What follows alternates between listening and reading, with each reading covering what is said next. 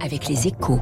Bonjour François Vidal. Bonjour François. Directeur délégué de la rédaction des échos. L'économie française fait encore mieux que prévu en 2021. L'INSEE estime désormais que la croissance dépassera donc les 6% cette année.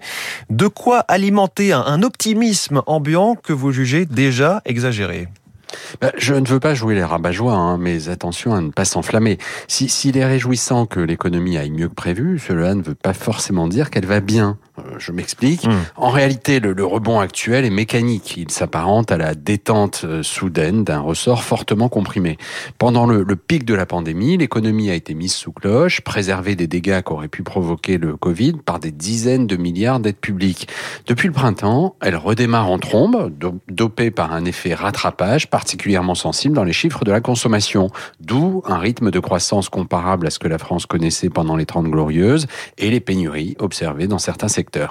Mais une fois retrouvé le niveau d'activité de la fin 2019, ce qui devrait se produire en fin d'année, les choses vont entrer dans l'ordre. Oui, alors les experts tablent tout de même sur une croissance de l'ordre de 4% l'an prochain, 2022.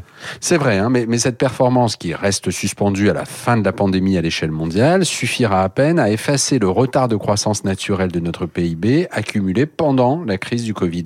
Surtout, dès l'an prochain, notre économie va se retrouver confrontée à ces vieux démons, hein, car 18 mois de perfusion d'argent public et d'absence de réforme n'ont pas arrangé ces faiblesses structurelles, à savoir un niveau de prélèvement obligatoire record qui pèse sur la compétitivité de nos entreprises, une balance commerciale lourdement déficitaire, un système éducatif de moins en moins performant et bien sûr des finances publiques dont l'état de délabrement s'est encore accru avec le quoi qu'il en coûte. Autant dire que le réveil risque d'être dur une fois passé le temps du rebond. il rappelle quelques réalités, François Vidal. Et à la une de votre journal Les Échos ce matin, SNCF, la concurrence devient réalité. On en parlait avec euh, Transdev. À demain, François Vidal.